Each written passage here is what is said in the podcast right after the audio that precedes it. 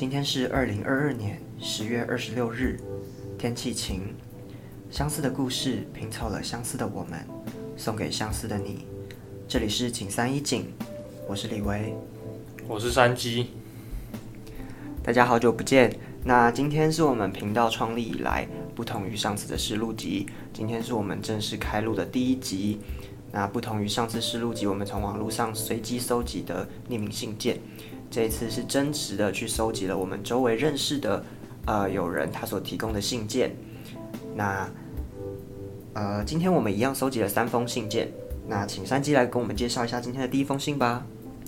第一封信呢，他说想做的事情很多，但他常常觉得时间很少，不够用。他的故事内容是。在上班的路上，偶然发现我们的频道。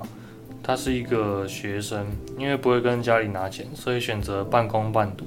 有时候上下班回家之后就觉得很累，然后又想到学校功课超多，觉得瞬间超 emo。请问山鸡跟李维如何调试心情去面对打工和课业？因为我平常是，就是我以前是没有。没有什么太多的打工那种，就是我是用寒暑假的时间去打工，就是算是去锻炼自己。所以平常的课间的时间，我好像就是我不太会去，就是去工作。所以这种感觉就是，如果要用打工跟课业来比较好，我可能没有办法感同身受。但是我可以提一个，就是我以前高中的时候有参加社团，然后也是那种很忙的那个吉他社。然后以前就是你知道，吉他社就可能会。办惩罚、迎新啊，或是可能有很多联合展演啊、惩罚等等的。然后那个时候我们也是有很多的呃团练。那我是嗯我是鼓手，所以那个时候就是，然后我们社团的鼓手比较少，所以那时候就会有比较多的呃比较多的节目，就是会找，就是因为就只有鼓手比较少嘛，不同吉他不同吉他手很多，所以鼓手的。就可能压力就比较大，然后就会要花很多的时间去，呃，跟大家团练啊，或是你自己要去上骨科啊，或是你自己要抽空去练习啊什么的。然后跟有时候你可能，啊，就是可能隔天要考试啊，或是要交什么很重要作业之类的，然后你就会因为沉浸在那个社团跟练习，沉浸在那个音乐当中，然后就忘记了。那听说鼓手很夯是真的吗？嗯。你可以说，因为就是有比较，就是比较有舞台，然后可以有机会去展现自己，让别人认识你。那这个有没有夯，就是见仁见智了，好不好？可是平常我大家都是站在舞台上，但是大家都会说鼓手比较夯啊？嗯，啊，为什么不是主唱或是吉他手？主唱就是最最明显的那个。有啊，也有，像我们那时候吉他是我们我们吉他手就很帅啊，也有很多小粉丝。你说鼓手比较容易被注意到，我不知道。可是像那个时候，我有我有一个节目，就是我们比较特别，就是我的朋友就想要让我被注意到，因为你知道有时候灯光暗暗的在舞台上，然后鼓手又就是躲在最后面，他就可能就怕我没有人注意到我这样，然后他就送我一双粉红色的鼓棒，然后我们又去买那个 LED 灯，然后把我的鼓棒贴满了 LED 灯。那好像那好像很潮哎。甚至还有那种，就是以前小时候不会戴那种手指上面那种，就是亮亮的那个，就是会在手上发发光的那个 LED 灯的指环，就是我就带那些东西然后去打，就就是就变成鼓手就很显眼了，对，就真的在发光发热的意思。嗯，对，你可以这么讲，你可以这么讲。好，但是回归正题好不好？所以就是那个时候我也是有很多这些练习啊，跟压力表演带来的压力嘛。然后结果可能有时候晚上就是你结束以后，你可能就会跟朋友，就是跟你的团员啊一起吃个东西啊，聊聊天什么的，就没有那么早回家。然后可能回到家也都十点、十一二点之类的。然后结果你都回到家了，好不容易想说哇可以放松洗个澡，可能洗洗睡之类。结果突然想到，完蛋，明天要考试，就是那种情形。我所以，我嗯，应该说，因为我在社团是比较是。享受我的那些过程，所以没有，没有，不像是你的工作那种压力那么大，然后又那么疲惫。但是，所以我可能没有办法很好理解。但是我可以告诉你说，就是这样的一种情况，你已经在外面精疲力尽，然后回家还要经历说课业的轰炸，这种感受，我想应该就是呃某种程度上可以跟你产生共鸣了。但是你说怎么调试，其实我觉得我我自己也没有到说找到一个很好的办法，就是就是只能说我把更多的心力跟时间好花在我认为更重要的那一部分，就是像我那时候就觉得社团比我课业重要，所以我就花更多的时间放在我的课业上，啊不放在我的社团上，然后那时候课业就相对的没有那么重视。这样，你呢？你有什么类似的经历吗？我觉得哦，我觉得最近也遇到差不多的事情，怎么了？就是最近学校开始忙起来，然后我工作也是有遇到一些小问题，然后假日通常就是我假日通常都是排班，因为平日是学校跟家里通勤，所以就不太能上班，所以他是假日就是把我排满。但是有一个问题就是我跟我女朋友是远距离，然后她回来的时候就变成我没有时间陪她，然后我以前都会就是一个月可能挑一个假日下去找她，但是现在我假日都排满班，所以就没有时间下去找他。然后同时就是要注意两边事情，就是工作上，然后学校的事情，因为我其实工作就是还在学新的东西，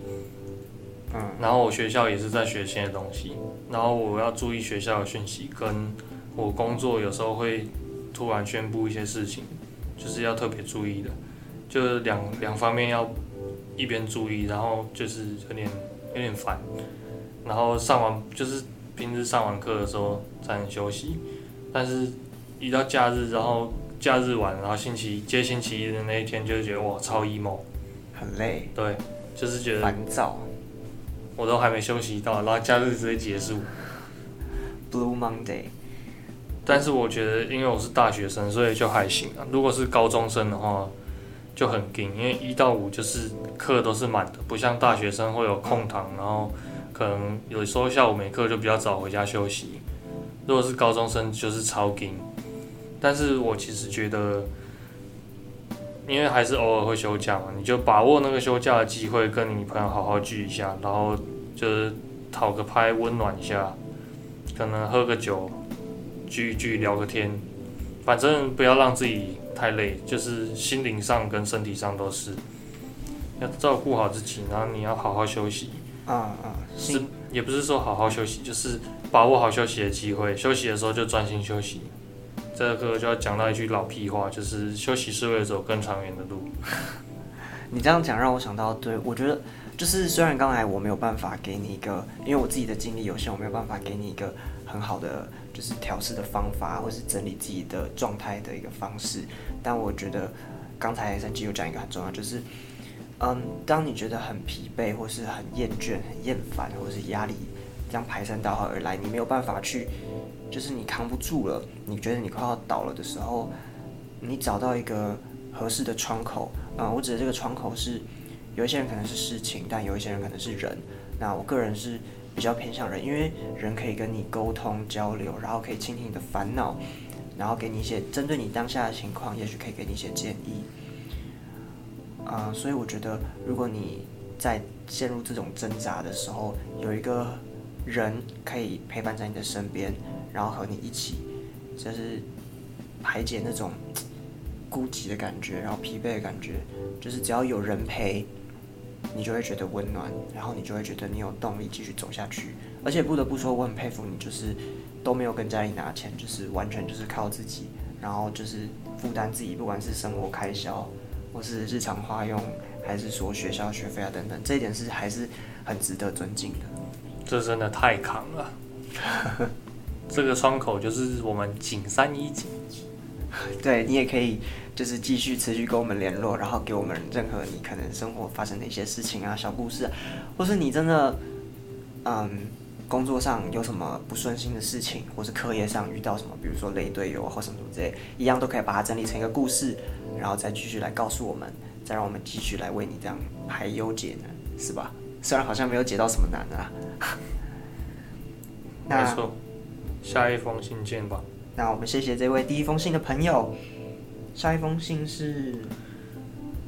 我看一下哦。下一封信是，变老了真的有比较轻松吗？这位朋友说，他的爷爷是一个乡下长大的人，然后从年轻开始就务农到老，像是砍树啊，然后种竹笋啊、种水稻啊等等各式各样的农作物，他都有做过。然后在这位朋友他出生的时候，印象中他的爷爷是一个很健康的人，但是近几年来呢，他突然觉得他的爷爷老得很快。然后最严重的是，因为他爷爷可能有就是抽烟的习惯，所以他去看医生的时候，医生说爷爷的肺啊几乎全部都是焦油。那他想请问，如果在年轻的时候所做的事情，你已经知道你到老了会需要承担这件事情所带来的后果，那你还会选择去做这件事情吗？或者是说更进一步的，他想要知道说，真的会有人想要活到很老很老吗？嗯，我其实个人是觉得，在个人观点的话，我觉得年轻就是什么都去做做看。然后其实最近有一个人，他是一个蛮有争议的人，我不知道大家知不知道他是谁，但是他说了一句很有意义的话，我自己觉得很厉害的一句话，就是他其实贯彻了我从以前到现在一直以来的想法。嗯，就是有人问他说，人活着这么累，活了这么久，是要为了什么？嗯，然后他就说，是为了体验，为了体验那些你还没有体验过的事情。还没体验过的人生，对，啊，也不是人生，就像是，就你没有开过保时捷嘛，你也不会想开开看？想啊，啊，你没有吃过那种一餐可能要上万块的东西，就想试试看，啊，就是你这么努力赚钱，就是为了体验到那些你体验不到的事情，嗯，所以我是觉得。你要趁年轻的时候想办法去充实你自己，然后做很多的事情，然后其实不太需要去想说要活到几岁。然后如果说这件事情是有什么后果的话，我觉得除非是像杀人放火那种事，不然我觉得只要你是开心的事情，就都可以去做。就是你不太需要去顾虑老了会怎么样，我自己是这样觉得。那你呢？我觉得，其实我觉得，嗯，成为一个老人算是人生必经的一个阶段。然后变老，其实讲白了，它本来就是一个从一个有用的人渐渐变成一个没有那么有用的人的过程啊。就是我觉得，嗯，一个人他知道他总有一天会老，就是在没有任何意外的情况下，所以。那通常大家都知道独居老人过得很辛苦，所以其实基本上，嗯，当你上了一定的年纪的时候，你可能生理开始退化，精神也开始退化，甚至可能有一些爷爷奶奶他们有就是很阿兹海默症，就是很典型失智，他可能会忘记自己是谁，忘记他的家人是谁，忘记回家的路，甚至可能忘记要吃饭等等的，就是有很多的问题，所以你会知道说其实是可以预想说，嗯，你的。你的暮年的时候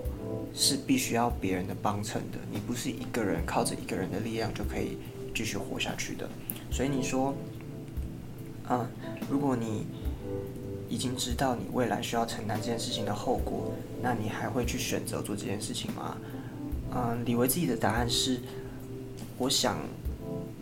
其实有点矛盾哦。一方面是，如果这件事情是，它是我的梦想。或是它是我人生中非常非常重要的一部分，它可能占据我人生有一半以上的分量。就是我确定我不做这件事情，在未来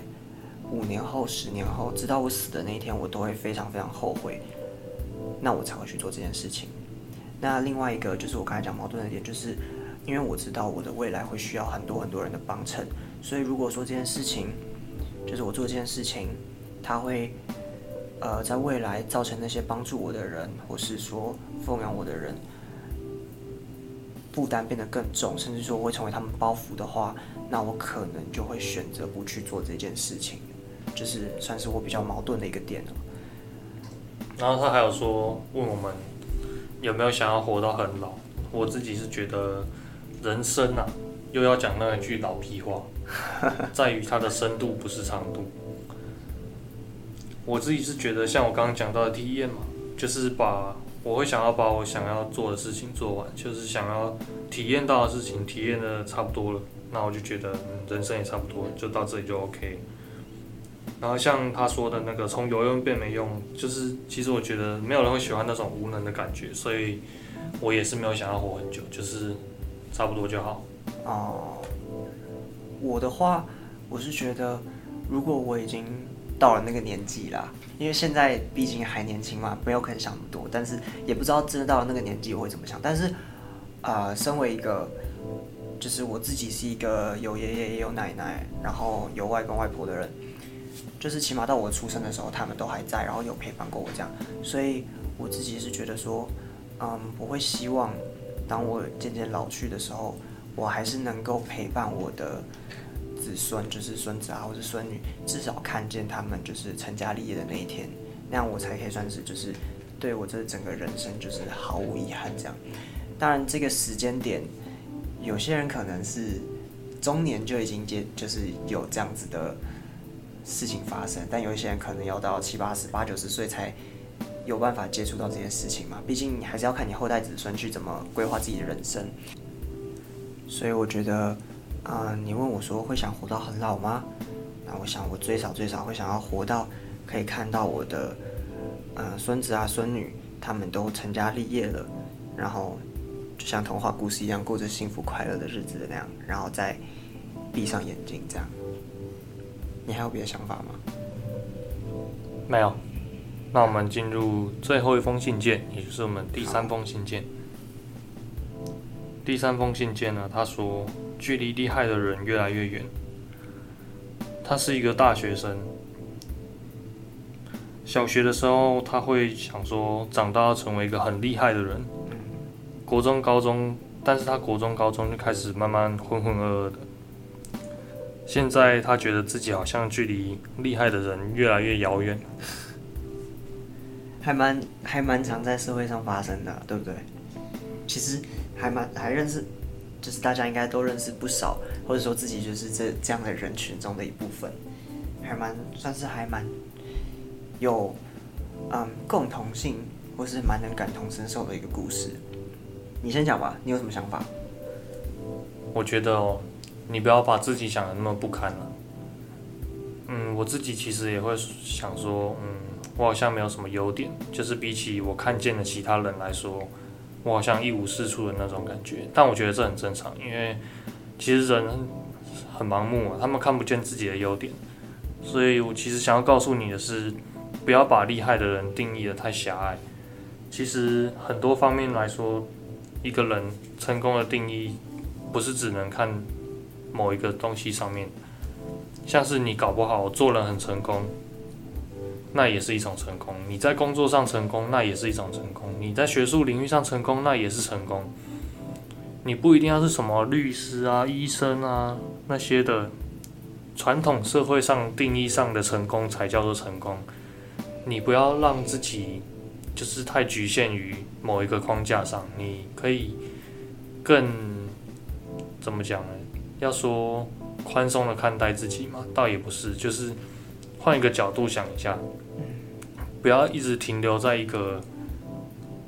就是太太太太悲伤的角度去看自己。我希望你可以就是看见自己好的地方，也可以从自己的朋友里面发觉说，嗯，他他为什么会喜欢跟我来往？那这个原因是什么？你可能是一个很好的陪伴者，或是一个我也不知道很不错的人吗？你觉得呢？我觉得我的想法也可以跟，其实可以跟三姐有点呼应。就是小时候啊，我也会说想要成为，比如说医生啊、律师啊，或是科学家那种，就是社会上去定一些正经地位，或是说就是智商很高啊、情商很高啊之类的那种人才去可以去做的工作。因为在很多社会文化的影响，还有可能长辈啊、学校的教育下，就会常常。会觉得说，哎，我好像应该要去做什么职业，他才是一个厉害的人，或是我要去做什么样的事情，然后我可以达成什么样的成就，去符合这些社会的标准的以后，我才会是一个厉害的人。但是后来我，啊，就是在成长的过程中嘛，一开始虽然会设定目标，但是难免会被周围的风景啊，那些。事情去拖慢了你的脚步，所以后来我也慢慢就是泯于众人这样，然后我也曾经就是像你一样，就是陷入这样很深层的自我怀疑，就是我小时候定了的目标，可是我现在距离它越来越远，甚至都看不见它的车尾灯的那种感觉，然后也是有陷入过很长一段时间的低潮期，觉得说是不是自己根本就没有那么好，没有那么优秀，可是当初还有这样子的。豪情壮志这样，但是随着成长啊，我遇到了越来越多的人，然后也见识了各式各样的事情以后，我开始发现，学校所教导的，或是说你的长辈所对你的谆谆教诲的事情，这个社会上的标准，它并不是这个世界上去诠释你生命价值的唯一标准。所谓厉害的人，也许他并不一定要是职业上很厉害的人，或是你达成了很多。可以流芳百世的那些成就啊，等等之类的，他有可能其实都隐藏在一些很细节里面，比如说相亲相处的细节啊，等等。就是厉害的人，他其实是，就算他做的最普通的事情，他也可以是厉害的人。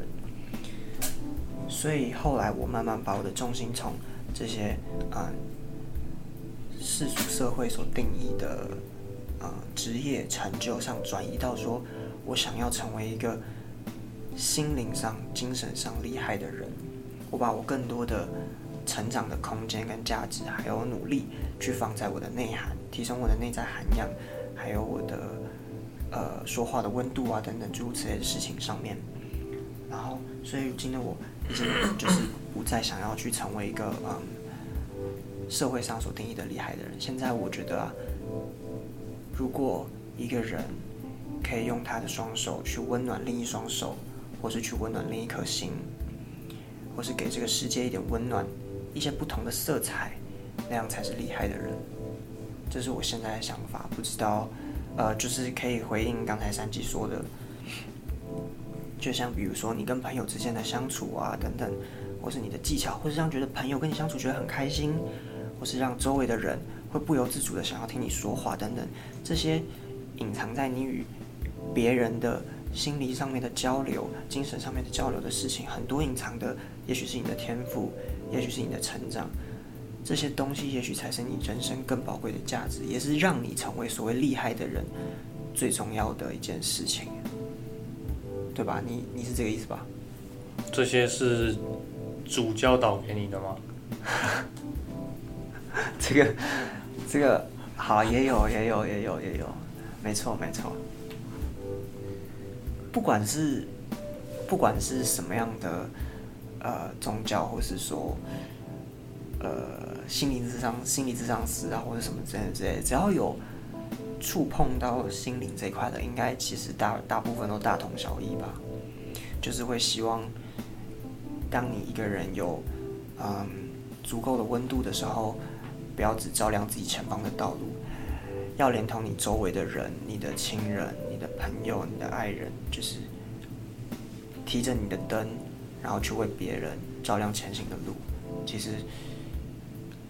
就是很典型的，当你有力量的时候，就是能者多劳嘛，也是差不多的概念。但其实我超不喜欢能者多劳，他领一样的钱，我干嘛要做比较多事？你讲，你讲的也是有道理的。本来就是啊，那问题是你也没领钱啊。我说打工的时候啊，上班的时候，他他跟我领一样的钱，然后他做的超烂，哎，我就很不爽。我们现在在很很 deep，我们在跟人家接触到人家的心灵，然后你突然跳到这么物质层面在领钱，哎呀，没关系啦，这个多少都会遇到啊，多讲一点对他们来说帮助也多一点。分享自己的看法，不知道大家对能者多劳的想法怎么样？我觉得可以，可以从看你从哪一个层面上来讲啊。如果你从精神层面上，好啦，可能还是有一些人不愿意啊。嗯，但是从物质层面上，可能确实蛮多的人会觉得，就是在资本主义下嘛，可能还是确实蛮多人会觉得，我领的就这样的钱，我干嘛要做那么多事？那是没错了。但是也有不少人应该是把两者分开来看的，就是如果我在我在讲的是感情上面的事情的时候，嗯，就没有关系。如果我能带给别人一点温暖，我就带给别人温暖，就没有必要分的那么细了嘛。你分的那么细，活得不累啊。好啊，也是。啊，你对这三封信还有什么别的想法吗？嗯，我想说，就是寄信给我的朋友们，寄信给我们的就是朋友啊，就是寄来这三封信的朋友。嗯，我觉得你们不用太悲伤或是太难过，因为其实这些问题不单单是在你们的生活中发生，其实很多人都相似的经历。那，啊，我觉得我们想要让你知道，就是因为我们有相同的经历，所以我们才会聚在一起，然后彼此诉苦。所以，如果你下次又觉得，呃，有什么样的烦恼了，我们随时欢迎你再回到我们的这边，让我们和你一起，就是共同倾诉这些烦恼。那也谢谢你的来信。那希望今天的这期 podcast 所分享的故事内容，对在聆听的观众朋友们都有所帮助，尤其是对这三位朋友。那不用担心，景三一景永远都在你的身边。那以上是今天三封信分享的内容，也是李维和山鸡的一些看法。那有任何的想法和指教的朋友，都欢迎在 IG 上搜寻 U N K N O W。底线三一底线，那是我们景三一景的粉砖，都欢迎私讯我们，或是点我们点选我们的链接，那里有我们的 podcast，就是我们今天录制的节目，还有我们的频道。